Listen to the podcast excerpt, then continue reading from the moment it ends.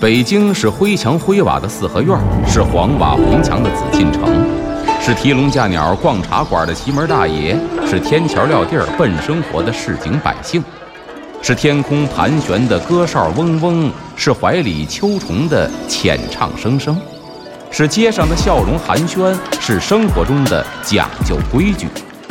北京就是 FM 一零一点八，娱乐三里屯儿，阿龙说北京。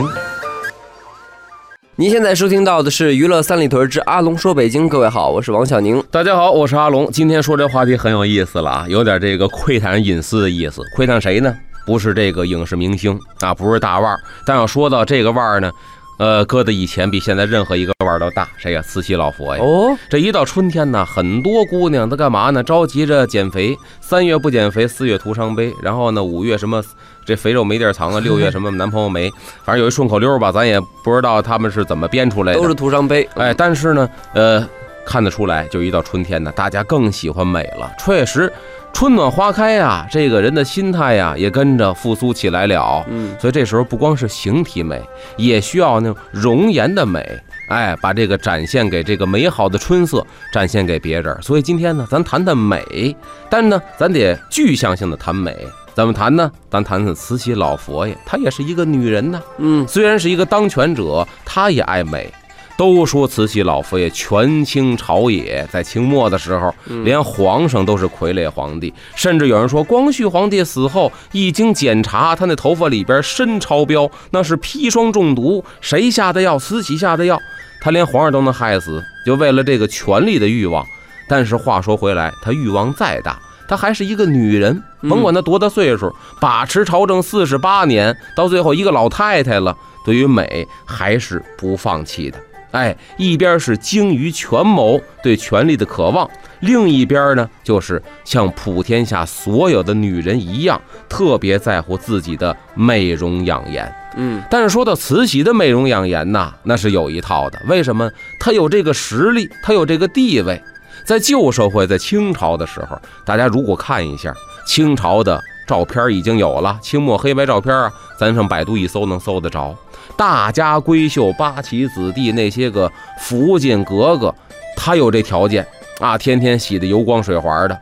但你看那会儿街头上的老百姓，那些个妇女，大多都是啊皮肤比较粗糙，她没有什么第一条件限制，没有什么好的化妆品，像现在种类繁多，高中低档都有，你没钱能买那低档的，那会儿没有啊。第二一个，即便有，你买不起呀，这都是大户人家使的。所以呢，老百姓美容的很少，不太讲究。但慈禧则不一样了，她得喜欢美容。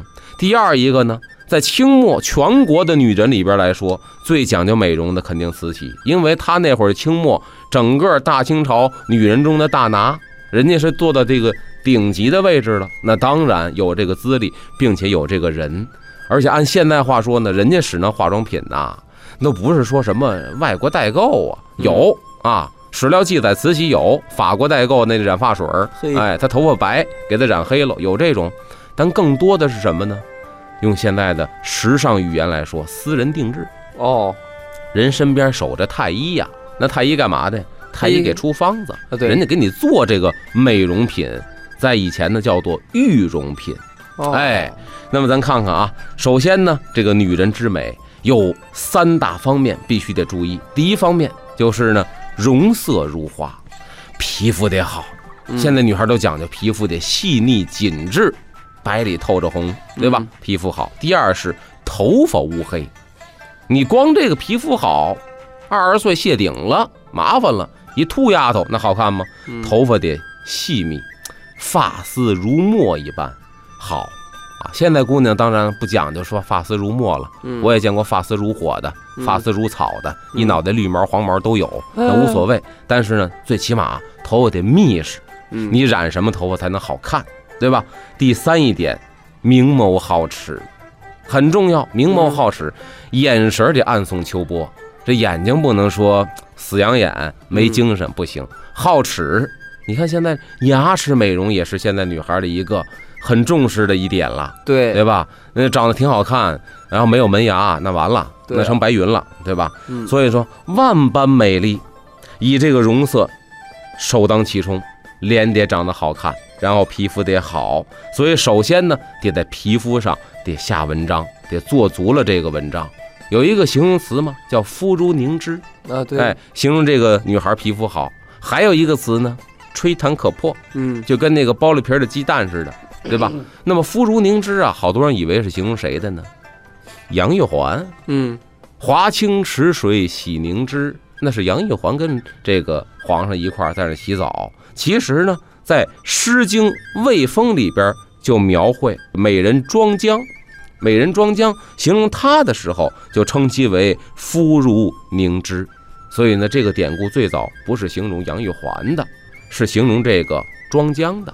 哎，那么呢，说这肤如凝脂，首先得细腻、光滑、洁白这几个特点得有，而且呢，这个特征啊，一直是中国古代女人的一个重要标志，一直到现代，这个一直是中国女人美的一个统一标准。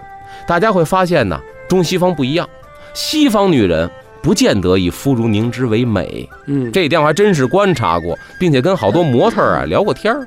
好多西方女人，我记得有一种美是什么样的？您回忆一下也能够想得出来。很多大杂志海报上、广告画上，以满脸小雀斑为美。啊，对，哎，这还真不是说瞎话。所以肤如凝脂，这是东方女性统一的，从古到今未曾改变的标准。那么慈禧太后呢，就非常的喜欢涂胭脂抹粉儿，而且呢，还喜欢用这个药补、食补等等多种的方法。首先来说，慈禧自己就会鼓捣东西。第一个鼓捣什么东西呢？人家鼓捣胭脂，这胭脂呢，就相当于现在化妆品里边的腮红，哦，人家会鼓捣。怎么鼓捣呢？这个月份差不多了，四月份，妙峰山的玫瑰花啊，已经开遍漫山遍野了。当时这玫瑰花是大部分供这宫廷里边使用的，就您现在去妙峰山那个庙后头那一片，当时很多是供宫里边的，找这个工人去那个，咱说的工人不是说那个那个工啊，嗯是那宫中的宫工人嗯去那个地方采摘玫瑰花，采完之后拿大筐运到宫里边，由太监们分拣。这玫瑰花不饱满的不要，蔫儿了的不要，坏了的不要，就把那好的玫瑰花捡出来，搁在一大筐里边备用。然后干嘛呢？把这玫瑰花啊，得给它捣出这个花汁儿来。哦，你想鲜嫩的玫瑰花捣出花汁儿，再用上好的蚕丝棉，这蚕丝棉呢都是搅好了的，跟那小粉饼似的，圆的，一个嗯一个。搅完之后，把这个浸在捣出来的玫瑰花汁儿里边，纯天然，没有任何的污染。那会儿也不讲究使什么化肥农药，也没有任何的化学制剂。给它泡好之后，这粉饼就留着备用，干嘛呢？给它阴干。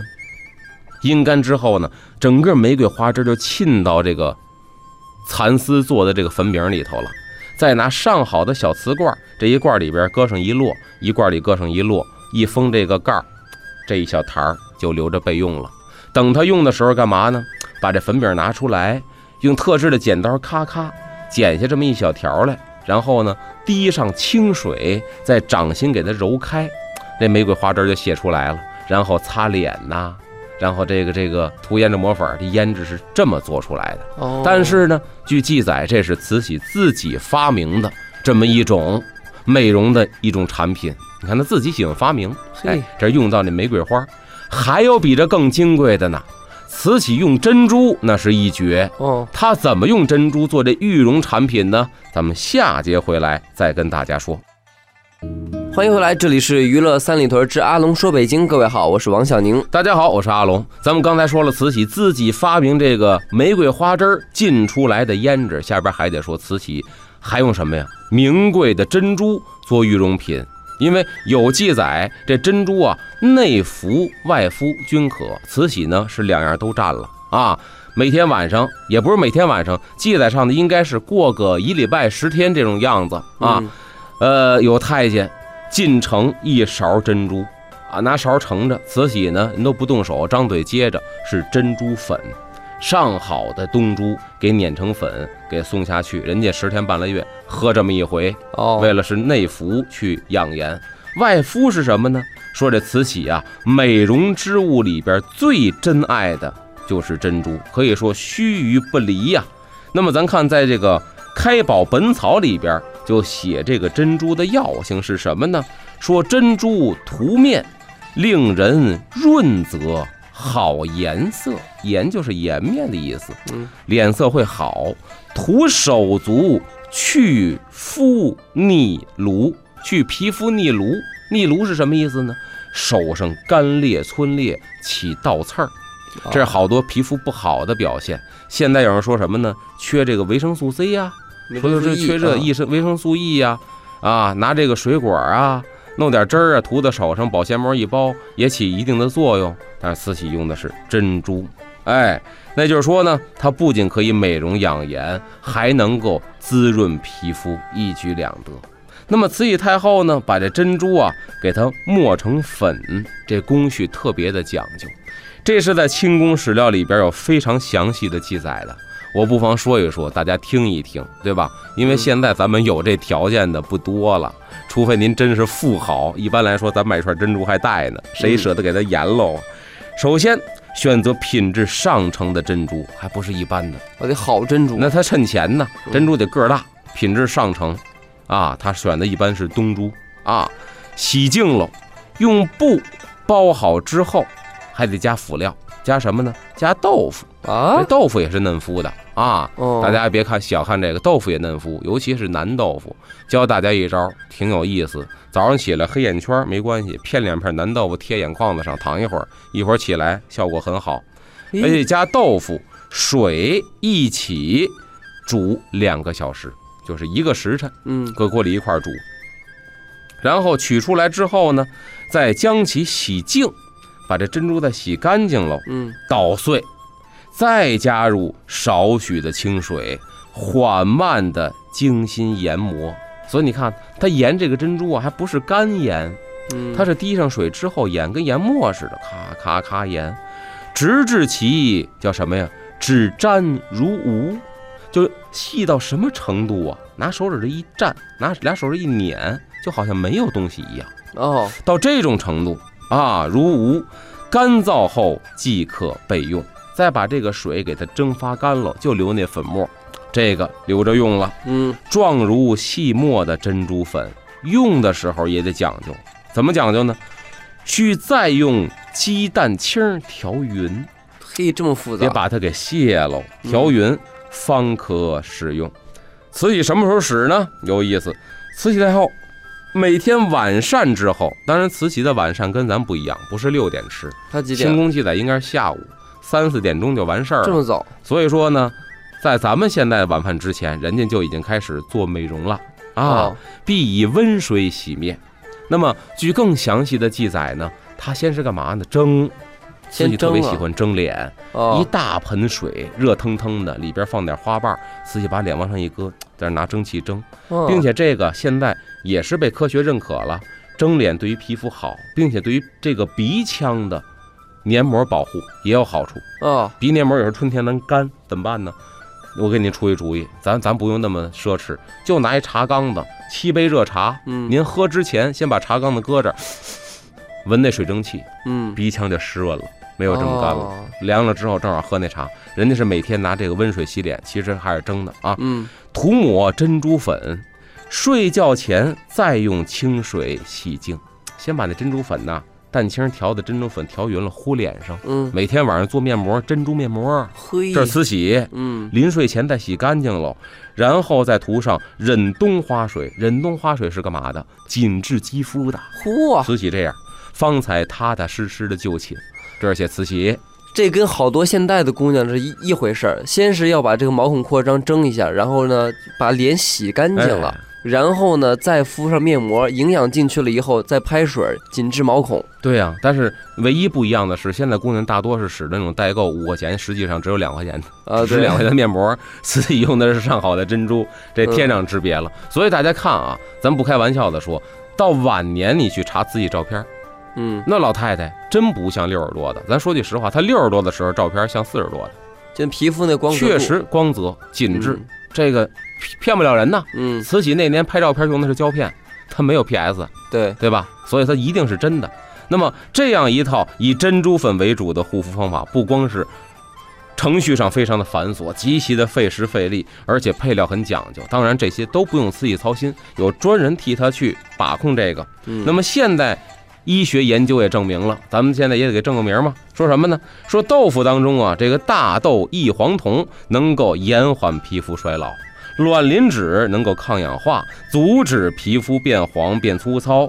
然后呢，拿蛋清去调这个珍珠粉，说蛋清能干嘛呢？有蛋白质、蛋氨酸。能够什么呢？清热解毒、消炎、保护皮肤、增强皮肤免疫力、增强它的功能。所以你看，现代医学来说呢，它也是有这个一定的功效的。所以那会儿你别看他可能那会儿的太医不懂得现代医学，但是经验主义还是比较准的，拿捏的特别准。嗯，所以呢，使用这起来啊，并不便宜，但是功效呢？非常的令人高兴。嗯啊，你说那个珍珠还是好珍珠，东珠是吧？东珠能解释一下吗？东珠是什么？哪个东？这东珠就是产自这个东北的一种淡水的珍珠，因为那时候呢，他们认为这个淡水珠比这个咸水的珠要好，并且呢，那会儿做做这个潮珠啊，顶级的都是用这个东珠来做。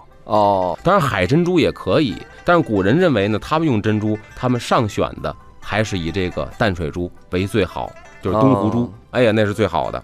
并且下边咱们看说这个使用起来啊，呃，效果不错。慈禧太后呢说常年坚持使用，终于这皮肤是非常的白皙紧致。而且啊，这慈禧呀也跟其他的所有女人基本差不多，在哪儿呢？她不光自己喜欢美，她喜欢跟人家去交流。哦，现在女孩也是，我使什么方子，我突然发现那儿，她跟人交流。嗯，慈禧身边呢好多御前女官，嗯，对吧？也跟她交流，她跟人讲说，对于这种自创啊。这种自用的美容方法，包括这个玉容产品呢，慈禧太后是颇为得意。嗯，这是我自个儿琢磨出来的。哎呀，他是闲的没事儿，但还弄点医学创创造，不错。有一次呢，说欣欣然的对这个侍从啊宫女儿德龄，就是他的御前女官，就说了，说珍珠粉这东西呀很好，能够帮我留住青春，它的功效。主要是在皮肤上显露，可使皮肤永远柔嫩、富有光泽。可见这慈禧呀是特别喜欢美容，而且喜欢美容交流的这么一个人。所以我觉得慈禧如果不是一国太后的话。在那会儿开一个美容院呢，绝对是一称职的好老板。是，哎，美妆达人。那么下边呢，慈禧还有其他的一些美容的方法，也有她在美容过程当中那些苦不堪言的背后的故事。下节回来咱们接着说。好，人生不免嬉笑怒骂，得意大可谈笑风生，失意不妨一笑了之。听个笑话，休息一会儿，娱乐三里屯。阿龙说：“北京马上回来。”从前呢，有这么一个秀才要去参加考试去，但是考试之前呢，这秀才心里没底，所以呀，夜不成寐，天天睡不着觉。于是乎呢，他这媳妇儿啊，就安慰这秀才说：“你呀，你看你写文章怎么这么难呢？就跟当年我生孩子似的。”这丈夫就说了：“哎呀，还是你当年生孩子容易点儿他媳妇儿不明白了：“哟，生孩子多痛苦，你知道吗？你怎么说？”还是我生孩子更容易呀？这丈夫就说了：“你想啊，你生孩子那是肚子里有东西生出来，我是肚子里没东西愣挤呀。”欢迎回来，这里是娱乐三里屯之阿龙说北京，我是王小宁。大家好，我是阿龙。下边咱再说，刚才说这，呃，容颜得好看。第二一个呢，秀发乌黑，这是女人美的第二个这个特点哦，必不可少的，对吧？嗯，因为咱一说这个。关系好，耳鬓厮磨，你耳鬓厮磨，你都没有，你都没了，你拿什么鬓厮什么磨呀，对吧？俩秃子蹭了。所以说呢，后宫佳丽从来不会吝惜在头上花费的时间。就比方说，《大清会典》记载说，后妃有朝冠、金钺、耳饰、朝珠等，就是她上朝呢，也带齐这些东西：朝冠、帽子。金约就是领约，一个项圈卡在脖子上，这是金约；耳饰就是耳钳子。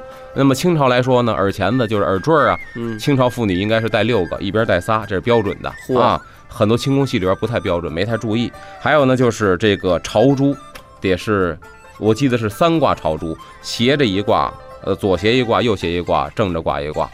哇，这斜着两挂是珊瑚的，正着挂这挂是珍珠的啊，这是必不可少的。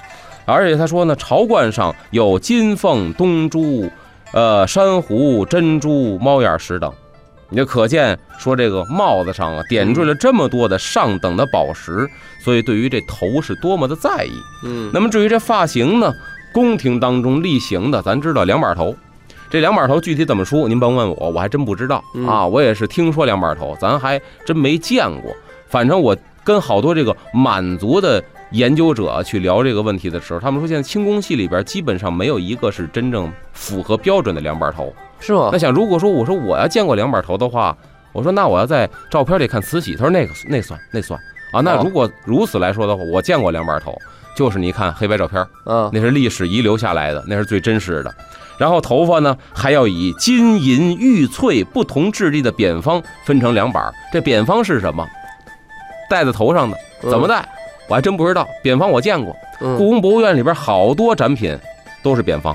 嗯扁方什么样呢？两指宽，大概呢不到一尺长，有一拃多长，嗯这么一个东西，有金的，有翠的，有玉的，就这么一个片儿，一个长片儿。嗯，哎，它就是做这个头发造型的时候，满族人用的，做做两把，头。那么清末的时候呢，两把头说是以青缎唱主角装饰在头上。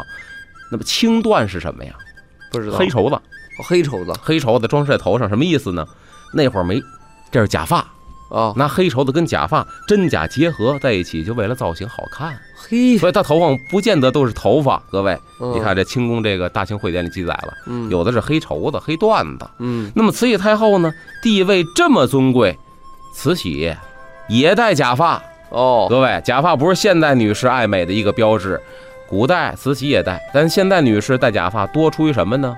不愿意打理，又愿意换造型，比较方便，嗯戴个假发。慈禧不是哦，慈禧有难言之隐哦。怎么了？说出来耸人听闻哦。您接着往后听，说慈禧太后地位这么尊贵，生活这么奢侈，对于发型发饰那要求是极其苛刻的。哎，一头乌黑亮丽的秀发，对她而言比命还重要。嗯，但是比命还重要的头发不争气哟，不愿意跟慈禧脑袋上待着哟。怎么了？慈禧谢顶啊，啊，谢的特别的厉害。这一点呢，在宫廷太监信修明，这信修明啊很有名儿。这个嗯太监有一本书叫《太监谈网录》，嗯，哎，就是他的，哦，他的写的是宫廷里，也不是他写的，他收集的，哦，他身边所有，有的太监讲的这些个清末的这些事儿，嗯哎呦，特别的有意思。他在《老太监的回忆》这本书里边说什么呢？说慈禧之头面 向不易梳，就是向来啊不太容易梳 啊。四十岁之后啊啊发已脱落，人过中年头发就没了，哦，仅存鬓边和后脑短发，多寒碜呢、哇，这么恐怖鬓啊！边跟后脑勺有点头发，前脑门子全没了那那岂不是就是电影电视剧里面那个就是魏千岁被抓的时候啊！疯了？那那时候啊，短发，然后修饰为丈技巧，怎么让它显得不秃呢？嗯。但你看慈禧的黑白照片，没有一个是秃的，嗯。违丈技巧全仰仗着太监的手法呀，否则俨然一位秃老太太。这是慈禧死之后，哎她活着你打死不敢这么写，死之后秃老太太，太后喜庄严啊，特别喜欢庄严，嗯。顶心一束假青，就脑袋顶上啊有一束假青，假头发嗯。啊，是红胶泥粘的，用红胶泥啊，把假头发粘脑门子上，哎呀，它是粘上的。两边贴的是发片儿，发片儿是什么呀？唱京剧贴那水片子哦啊，贴这个。然后呢，大两板头为满洲之官装，最怕碰脱，急需小心。就是装完之后，慈禧走道不敢扭脖子，哦，当然也没人没人敢推搡他啊。啊，如果假设有人敢过来推慈禧一把，慈禧呱嚓一下，整个以为脑袋掉了呢，其实头发全掉地下了。我的天等于哪，秃老太太在这儿了，哦，就特别像那个什么呀？以前有动画片，就是李逵和李鬼，呃，李鬼那媳妇儿后来被李逵薅一秃头，跟那个嗯差不多。哎，是这么一个形象，大家想象不到。这是清末太监他真实的所见所闻。我的天，然后这个时候有一个大英雄出现了，谁？李的总管。哦，李莲英啊？对，李莲英如果不出现的话，不知有多少人吃瓜唠都得死于非命。为啥？他出现了，李莲英。我在看这个史料的时候，我就把李莲英封为什么呢？叫宫廷美容院发型设计总监，哦，设发型设计总监，绝对是总监级别啊啊，绝对总监级别啊！咱看看他啊，呃说在发量不多的情况下，嗯说慈禧给他做出了千姿百态的花样，哇，装饰繁复精致到琳琅满目。哎呀，多难呐！给一秃老太太还能弄琳琅满目，我啊，天哪！咱看啊，难为。这这不是一般人完成得了的任务。嗯那么除了谨慎伺候，还需要什么呢？还需要就是在头发的日常护理上得下功夫。就是李莲英不光得想我怎么给老太太梳头，给她上面别各种的发饰，我得想想打根儿上解决问题呀。嗯她就着急，为什么呀？你不着急，哪天你当差出篓子，你死了，嗯拿自己的命在赌呢。所以嗯她得天天想着我怎么能够让她这个日常护理，哎，先是梳头、洗发、保养各个环节，李莲英都非常的用心。哎，嗯说太监李莲英啊，之所以得宠，就是善于侍弄慈禧的发型，这一点是不容这个否认的。嗯，因为好多的史学家，包括清末的宫女儿太监，谈到这桩事情的时候，都说别人给慈禧梳头，经常能给梳怒了。啊，因为慈禧特别忌讳掉头发，说李莲英梳头手法特别好，头皮很舒服，给人梳的都昏昏欲睡，然后呢一根头发不掉，并且李莲英会做发型，她做的发型往往是深得慈禧欢心，哇，说她得宠，对于她的这个发型的造诣是功不可没的。你看学门手艺多重要啊！哎，那咱看看李的总管这李总监到底他有什么样的秘方呢？说李莲英啊，他梳头的手法非常的娴熟流畅，不仅能够打造出多款发型，变幻多端，还能够做到什么呢？点到了几点特别重要，嗯，叫不梳断、不梳落，一根头发都不会掉。哇，这一点特别不容易。慈禧到中老年的时候脱发成那样了，她嗯能够轻轻的梳。但是也有太监呢和宫女儿嗯谈及这个问题的时候，说出了内幕，哦，说怎么可能不掉呢？对，别人掉了掉地下，他掉袖子里头，转身出去就把这个给烧了，他不让慈禧看见。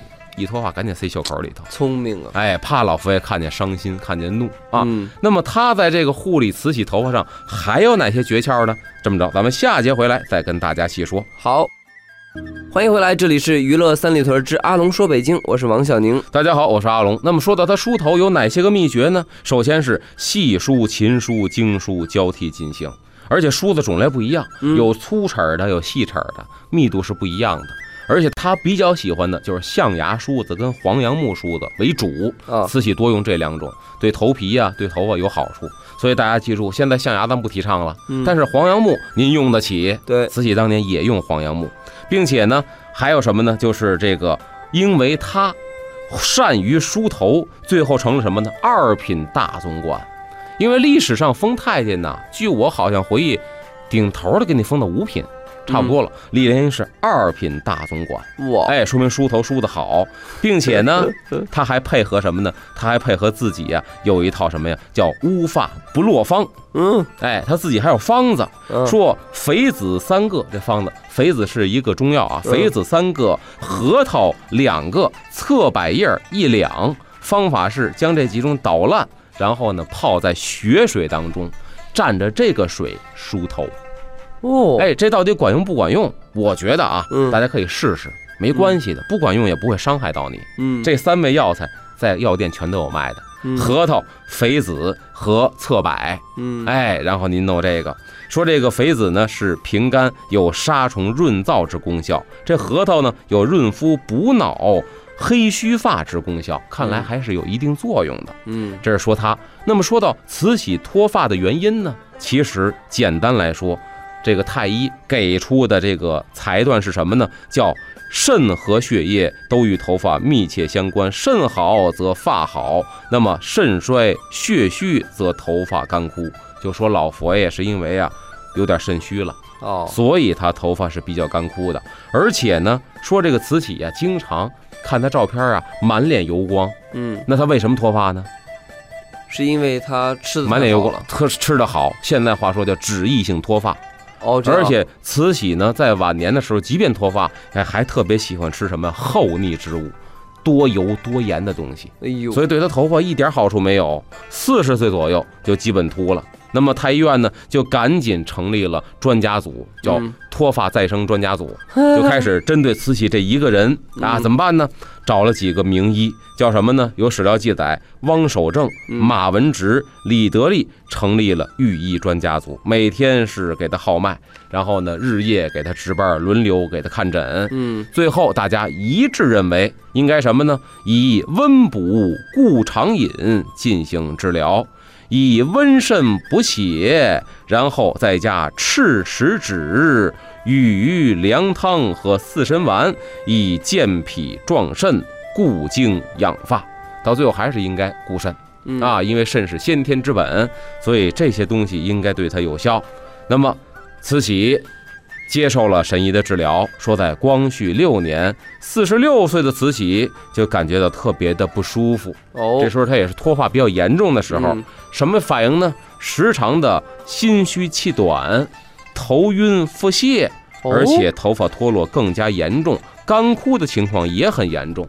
那么为了这个，说当时啊，江苏巡抚叫关炳元，嗯这江苏巡抚啊，就从自己底下给他推荐了一个名医，就擅长妇科的。嗯这名医就是马文直，他呢就确认了说太后这个病啊，是因为五脏皆虚，因积劳积郁所致。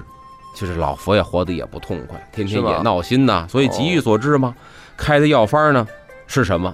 大家可以听一听啊。嗯您自己如果有这个问题的话，最好看医生，咱只是看这宫廷药方。嗯包括有天冬、山药、牛膝、杜仲、人参、木香、五味子、覆盆子，嗯。用这几味药，咱不能说用量，一说用量，大伙儿该去模仿了，对您身体不好。嗯。用这几味药以蜂蜜调成童子儿，童子就是梧桐那籽儿，啊，哎，就是药丸子。药，丸子，哎，这是蜜丸。然后呢，因为慈禧太后啊，这个时候住在长春宫，所以给她进献药，您不能够直接叫这药名儿，还得给取一吉祥名儿，叫什么呢？长春益寿丹。您啊住在长春宫嘛？长春益寿丹，在光绪六年二月初五进城服用。从史料记载上可以知道，这一年从六月到九月，慈禧太后身体大为好转，哦，皮肤开始润泽，头发乌黑柔顺，富于光泽，管用了。管用这马文直行了，啊，一颗悬着的心踏实下来了。慈禧除了这还干嘛呢？人家还有自己的护发素呢。就光是那吃药还不行啊，还有护发素。说御医呢，还针对这个慈禧的喜好啊，研制了很多简单易行的方子。嗯其中，皇宫里边有记载的有这个菊花散和敏头方，咱们可以一一的去介绍一下。这您可以去效仿一下。嗯说这菊花散呢，是用九种草药精制而成的，然后呢研磨成粗渣子，嗯，然后加入这个姜水，就是加水煮沸了之后呢，把渣子滤掉，嗯然后用这个汤药去洗头，洗完之后非常的幽香。哦，这不就很多那种大的公司电视品牌里老老在打广告说草本润发，对，所以这是慈禧用的，咱们家里边也可以试一试啊嗯。还有一种方子比这更简单，什么呢？拿醋和面。老啊，陈醋和面和的稀不溜的，然后去洗头，但是那得冲好多遍才能冲干净。嗯但是那头发有好处，就像云南人好多拿这个淘米水发酵之后洗头一样，啊，对，对哎，，有护发的功效。嗯说慈禧太后呢喜欢这个菊花的味道，而且呢经常用这个脂溢性脱发呀大为改观，嗯。就头皮的油啊少多了。嗯。那么慈禧太后很喜欢，并且呢还因为这个经常喝菊花茶，嗯，也是清新明目的，对她那大鱼大肉啊厚腻之味有点改善的作用吧。嗯。说敏头方呢是以八味中药制成的，把这个菊花、牙皂、薄荷、精粹、香白芷、白姜蚕、藿香叶儿、茗香，哎，加入水给它煮沸之后，晾干之后，加入冰片，梳头的时候用这个水来。一边梳头一边抿头，这叫抿头方。哦，所以这几味药材也是药店里边可以抓到的。既然是外用的，害处不会特别大啊，所以大家呢这个可以试一试，并且慈禧太后特别喜欢的还有各种散剂，这种散也是太医院给她去专门研制的。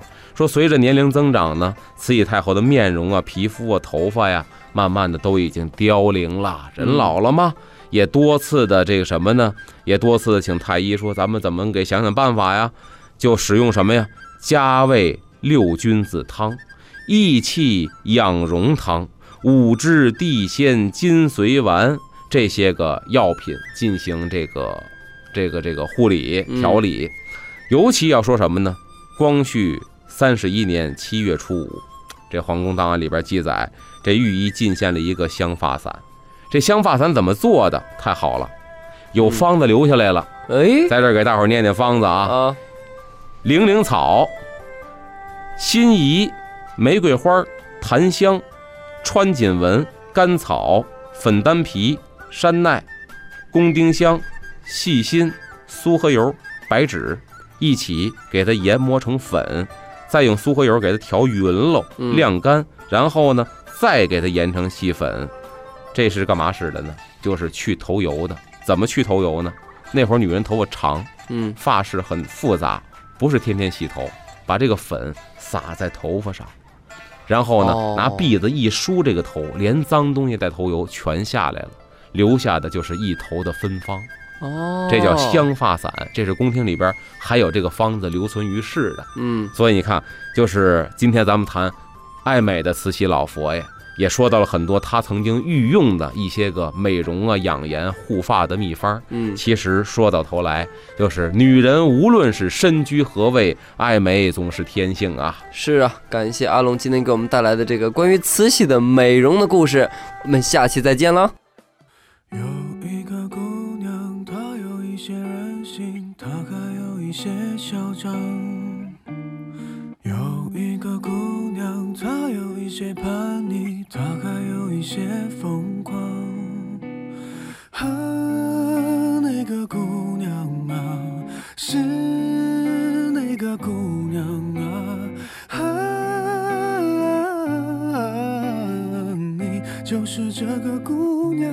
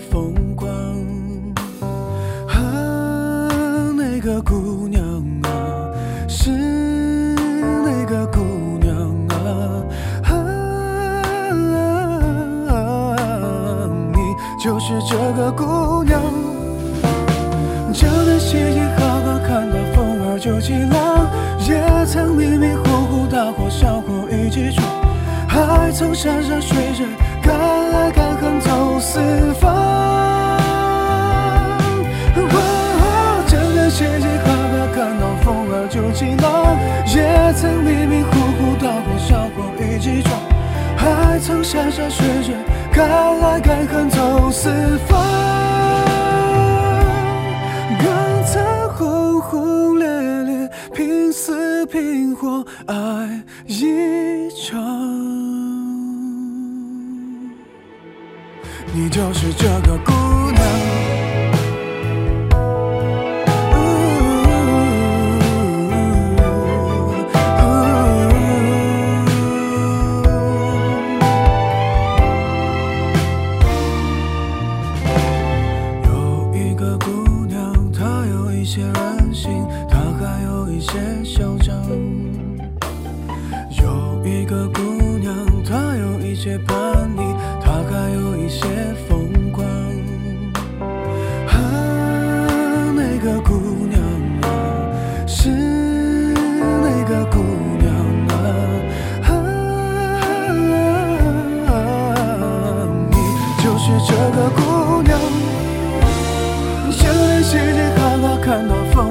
起浪，也曾迷迷糊糊大火小火一起闯，还曾山山水水敢爱敢恨走四方。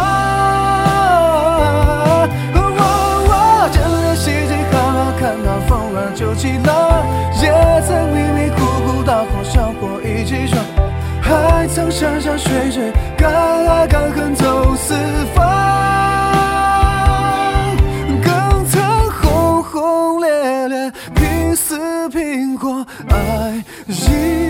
唱